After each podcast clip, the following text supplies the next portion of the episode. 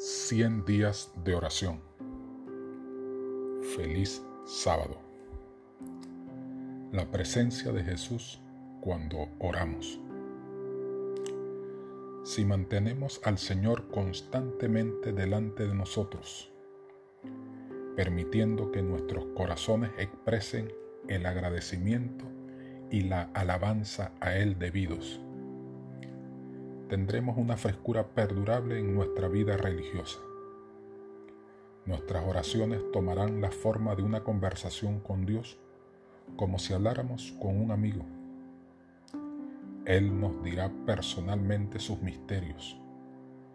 A menudo nos vendrá un dulce y gozoso sentimiento de la presencia de Jesús.